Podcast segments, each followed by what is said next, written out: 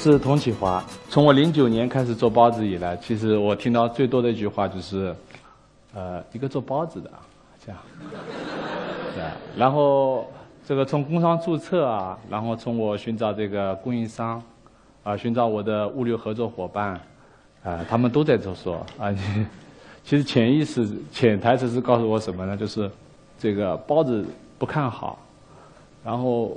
呃，工商的人在说，这么一个大好青年会去做包子呢，哈。然后那个呃，供应商会认为这么好的食材用来做包子非常可惜。那么呃，这个物流配送啊，他会认为我们这么高端的物流，怎么会去送包子呢？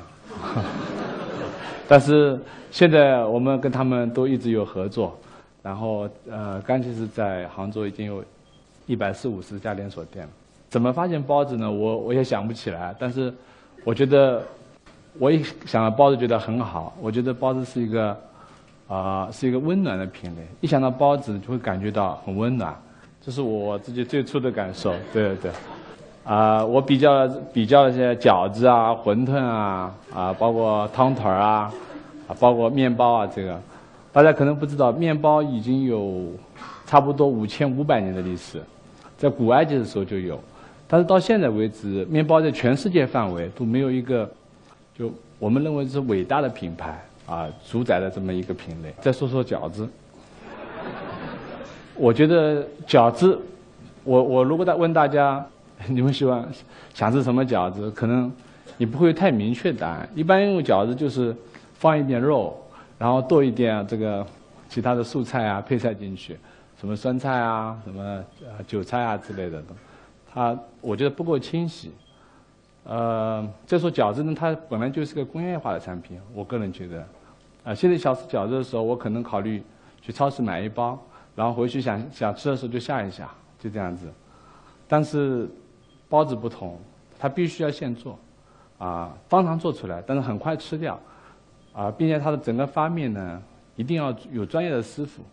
呃，不是简简单单啊，你 想做的时候随便做两下就就可以的，而且呃，整个发面啊揉面要要非常的费劲，差不多如果是不借助机械的话，用手锅搓揉大不大差不多要两三个小时吧，然后整个发面呢，呃，现在用酵母了，如果在之前我们用老酵头的话，差不多要提前一天，如果冬天的时候可能要你提前。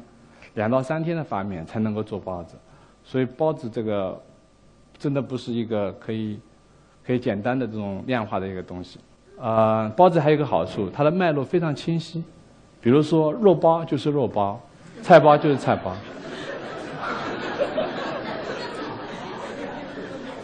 不像饺子这样啰里啰嗦的，就是什么三鲜饺啊什么的。其实我说三鲜饺，大家知道三鲜是哪三鲜吗？知道吗？肯定说不出来啊，因为三鲜还分素三鲜啊、荤三鲜啊，这个啊。但是包子不同，肉包就全是肉的，菜包就全是菜的，豆沙包整个就是个豆沙，就就非常清晰。零五年呢，我开始注意这个餐饮行业，但中餐呢，就是我觉得有个非常显而易见的问题，比如说今天我如果去菜场上买到的那个青椒是比较好的，那炒出来的青椒肉丝肯定会比较好吃。但是如果我今天去菜场没买到这个比较好的，那其实我再怎么用心炒，可能都不会不会太好。那么，呃，我觉得就是你很难控制它的那个品质。所以我在想，如果是我做餐饮的话，我一定要想出一个足够简单，能够完完整整控制它所有的呃环节啊，确保任任何时候都不会出现出现任何问题。确保我在什么时候做出的东西，啊，我的家人都可以放心的吃，包括我的孩子。我个人觉得，啊，包子有着非凡的商业潜质。啊，我本人呢，我觉得还是有一些，啊，商业天分啊。那个九六年的时候，我还在读大学，我就做过一些，啊，做过鞋生意。当时九六年，我不知道在座有没有印象啊？九六年的时候是正好第一年，那个女士的时装凉鞋刚刚流行的元年，啊，因为在之前这鞋子就没这么漂亮，但是价钱非常贵啊。然后大家都不看好的时候呢，我因为我在从事这个行业，我就呃进了非常多，花了很很大的一个成本去去做这个，结果卖的非常好。后来呢，我在学校里还开过一些呃，在我读的大学里面开过一些店，嗯，包括在那个商业街上面，最多的时候。在我们同济大学的那个商业街上面，我开过五家门店啊，包括什么各行各业的，什么啊发型店啊、服装店啊、那个呃鲜花店啊，还有学校的报刊亭也是由我来经营的。呃，我在毕业那年还经营过一家一家网吧啊，差不多有四五百平方，啊，有七十台机器，啊，那那时候是九九年，啊。大家可能难以想象，就是，就是七十台机器不会算是什么太大的规模，但是大家知道那时候，呃，通常的网吧就五台到十台机器，就是一间网吧，并且这个配置相当落后，而我们的配置是十分高的。我记得我们用的裁线就是十七寸的裁线，然后整套电脑的配置差不多七八千块钱，啊，凡是使用过我们机器的人。就再也没法去去那个小网吧，哪怕它再便宜，我们记得收费是差不多三四块钱一个小时，啊，那些小网吧的收费就一块钱或者两块钱，但是都没人去。最后，呃，我们的网吧非常好的经营了两年时间，而那些原有的小网吧就就全部都关门了，就剩下我们一家。这个网吧现在还在，因为我后来转让给别人，一直经营到现在为止。我觉得我有勇气尝试各种商业。呃，所以我想到包子，就去开始准备做了。然后我的第一家店呢，就是在我的母校门口啊，就是同济大学呼吸校区的门口。呃，当时非常简单，一开始啊，就找了个店，然后贴了一个招聘，结果有很多师傅就过来应聘。那么，呃，挑了八个师傅，我就让他们做，做，然后我看到啊比较好的留下，嗯，八个人，还有两个收银。呃，但是一开始操作，真正开始做的时候呢，我就发觉其实难度远远要比想象的多。呃，我常常现场去看他们做包子，啊，做着做着他们就些小动作，啊，做做做做做，就这么一个动作，或者做做做，头发挠两下，然后再继续。呃，我我就在边上，而且我现在大家都看着，就他们当时一个习以为常的习惯，不会认为那个东西有这样的动作有什么不好。啊，我。我当时真的是懵了，我我后来想想站在边上不合适，我就站到到到门口，在外面啊吹一会风，我想应该需要冷静一下。然后我想想我之前做过的一些别的行业，比如说美发呀啊，这个美发行业我几乎是逃离的。我觉得在这个行业里面很少很少有真的十分敬业的人，如果。如果是没有经验的人呢？你比如说你你培养了一个发型师，他做了几年，他发觉哎别人愿意出更高的价钱，啊，或者是别人愿意让他去做别的行业，可以给他更好的条件，他就去了，完全没有忠实度。但是我觉得包子不是啊，因为这个行业非常辛苦，大家知道吗？每天早上，我们所有的店员，大家刚刚看到所有的店员，三点钟，三点多钟一定要起床的。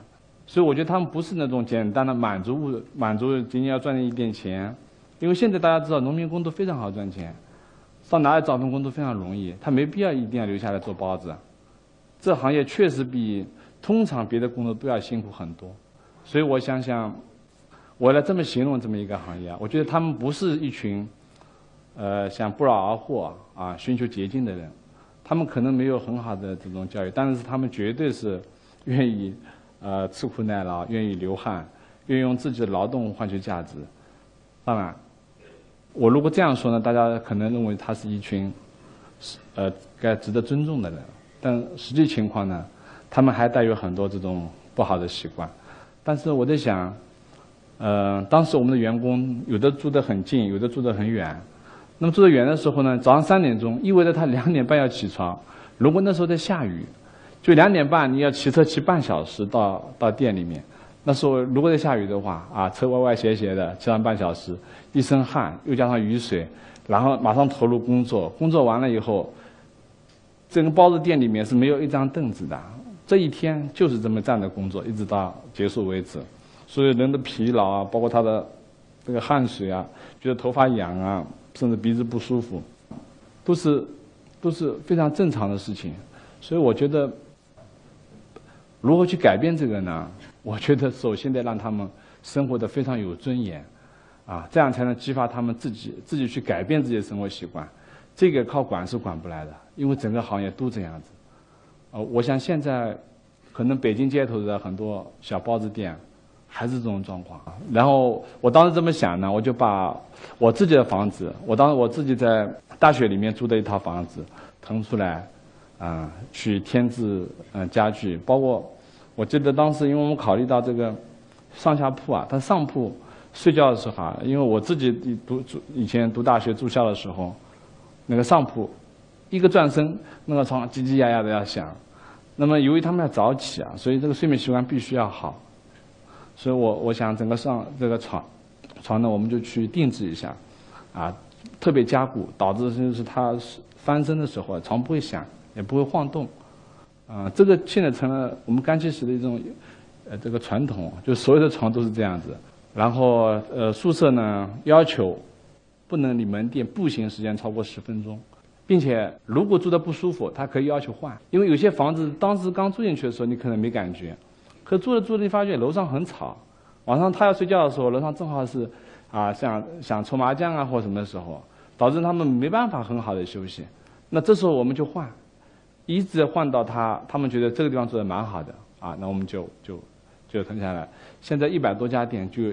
一百一百多个寝室啊，每个寝室都是都是公寓房，不允许不允许住农民房，也不是临时工棚都不允许，一定是公寓，就跟我我们家什么都是一样的。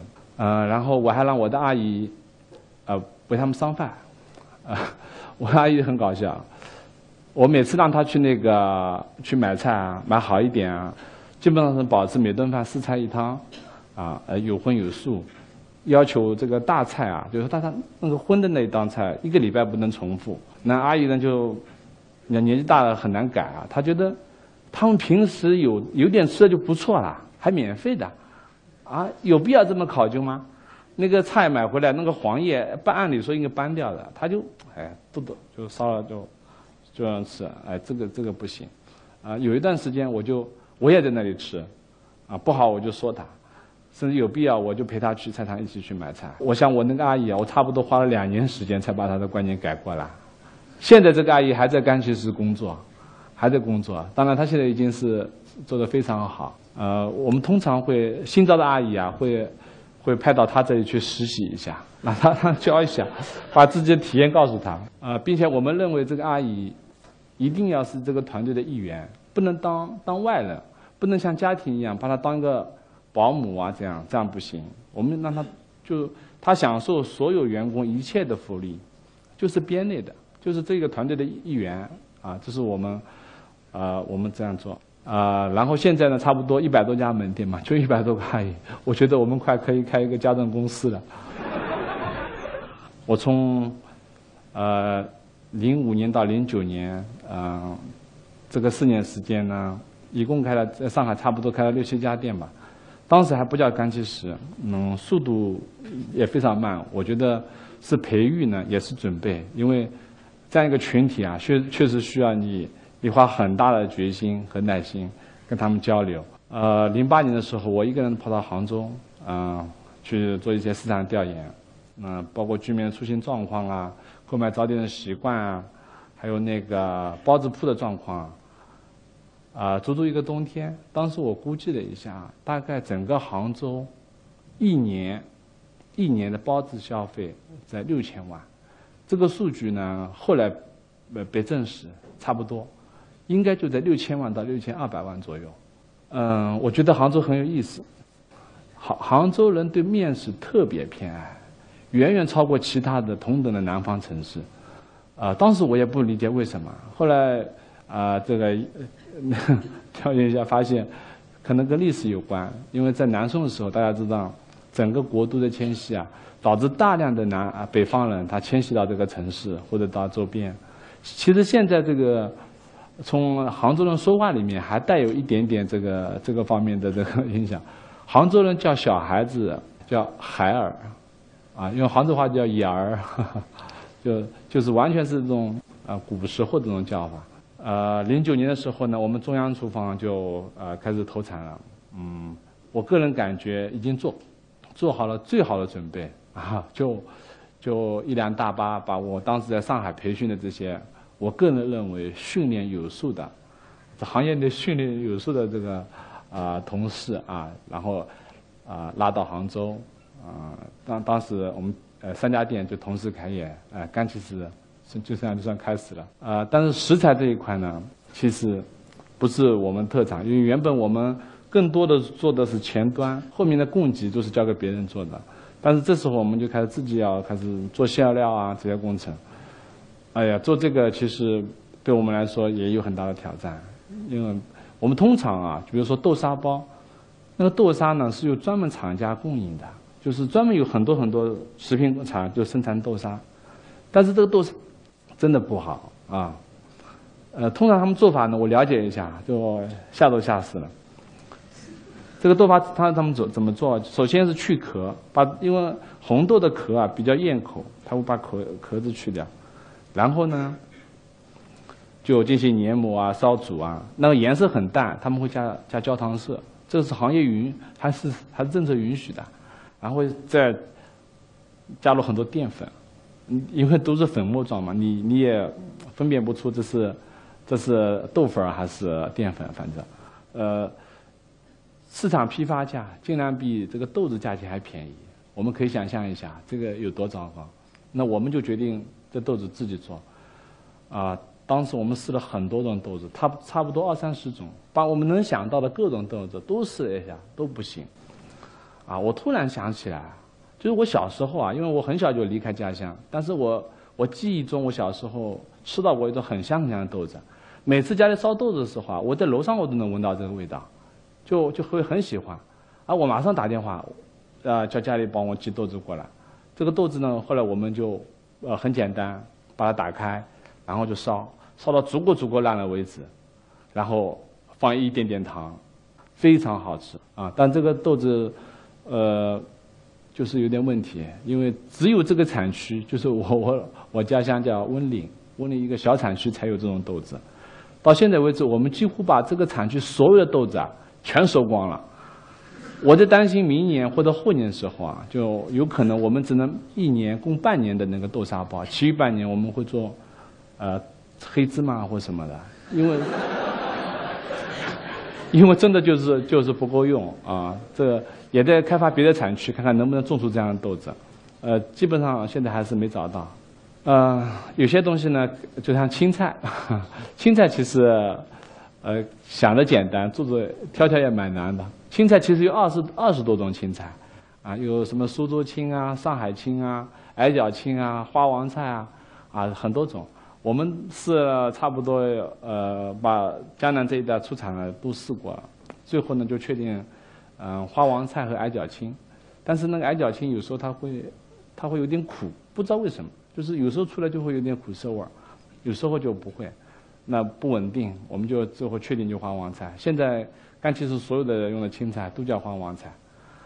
嗯，青菜最大的问题倒不是说选择它，我觉得是工艺的问题，因为用来做菜包的那个菜，用来做菜包的那个菜馅啊，整个加工里面有一道叫。叫杀青，就是把青菜通过高温水呃焯一下，然后马上起来。大家知道高温水差不多九十度的水烫过以后，青菜就非常烫，一定要让它马上冷却，不然它马上就会变黄变黑。呃，别说做成馅料了，当时就不能用了。所以怎么让冷却就是个问题。家里是不会有问题的，我们通常就让自来水淋一下，它就可以冷却下来。但是你要知道，每天几万斤的青菜堆起像山一样。这样的如果不能迅速的帮它降温，就成了一个一个灾难性的问题。现在都会是瞬间就会会发黄、会变烂这样子。这个时候，我就用了我自己一些，因为我我大学学的是工科啊的电气控制，我呃没学好，我当时还有一门考零分啊，但是我还是有点有点这种小脑筋，就呃做了一套那个冰水杀青系统。哎，这套系统。用到现在非常好，相信是行业内独一无二的，哈，因为版权属于我。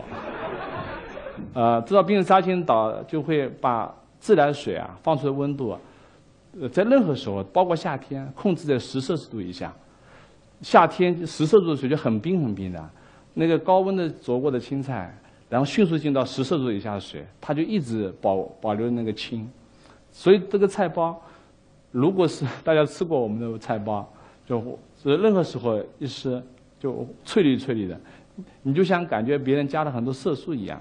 但实际上是很自然，因为最大程度保留了这个这个氢，就成会呈现这种状态。肉包大家是最担心的，实际上它的问题最少，因为肉包我们是找的最大的供应商，全中国最大，它一年销售额四百个亿，而且品质非常稳定，从来没有给我们添什么麻烦，啊，到呃我们要跟他就是 刚开始的时候比较傲慢一点，他根本不相信。干气石会需要用他们这么贵的肉，啊，但是我们就就一直合作，啊啊，合作到现在，我觉得，嗯，我我我觉得他们还是非常非常坦诚啊，因为发生过一一件事情，就是呢，其实我们是用的猪前腿的夹心肉，每一块肉啊，你要猪前腿一块就这么大，一包肉里面二十五公斤，差不多六七块，这样子，那么它每一块肉呢？屠宰好以后，它会清洗，清洗好以后，它会用保鲜膜把它裹起来，每一块都独立的裹，裹好以后，嗯，再用一个塑料袋儿把它装好，封好以后装箱这样子。但是问题就出在这里，当它裹的时候是没问题的，可冻了以后就成问题。冻了以后，它的肉的间隙啊会把这个塑料膜夹住，当你撤掉塑料膜的时候，有可能这个膜就断在里面了。虽然几率是很小很小的，你说几千几万分之一，甚至更少都有可能，但这就是安全隐患。我们一定说你一定要改，一定要改，因为在安全面前真的是没有大小。虽然我们是一个很小的采购商，你是很中国最大的，但是这是安全问题，啊，他们完完整整的按照我们，其实这个动静是很大，大家可能认为那不就不裹就好了嘛？不是这样子的。对整个流程来说，它的改造非常大，呃，据他们自己说啊，回来跟我说，整个费用啊，就光这一条这么一个改造，差不多花了六七百万。我们一年向他采购这个还那个利润完全不足以支付这个费用，但是他们还是改了。当我们店呢越开越多的时候啊，就有很多人呢想找我们合作。比如说他们是做粽子的，他说你那么多店，我能不能在你门口在你店里面代买一些粽子啊？啊，这样子。或者说不行啊，这会分，这会让我们分心啊。他说：“那这样也可以，不卖粽子了，你卖粽子券行不行？到了端午的时候，你就代卖粽子券，人家领好券，呃呃买好券以后打个电话，我就给他送过去，这样也行。我们这也不做，因为我们觉得我们只愿意把所有的精力都放在怎么做好包子上面，绝不会啊在乎这个额额外丢掉的价值这样子。”呃，然后也有很多人问我们加盟，到现在为止，我的微博呀，啊，包括我们的官方微博啊，就是收到最多的就是加盟吧，加盟，啊，怎么加盟啊，这样子，呃，甚至是国外的啊，你什么澳大利亚啊、新加坡啊，包括美国啊、啊加拿大，他们都有打电话说，哎，看看能不能合作啊，或者是加盟啊，在国外做这样子，但是我们不做。我们认为做好一种经营形式，其实也是一种一种专注。嗯，这这个怎么说呢？啊，我想，呃，全解释一下加盟和这个直营的区别。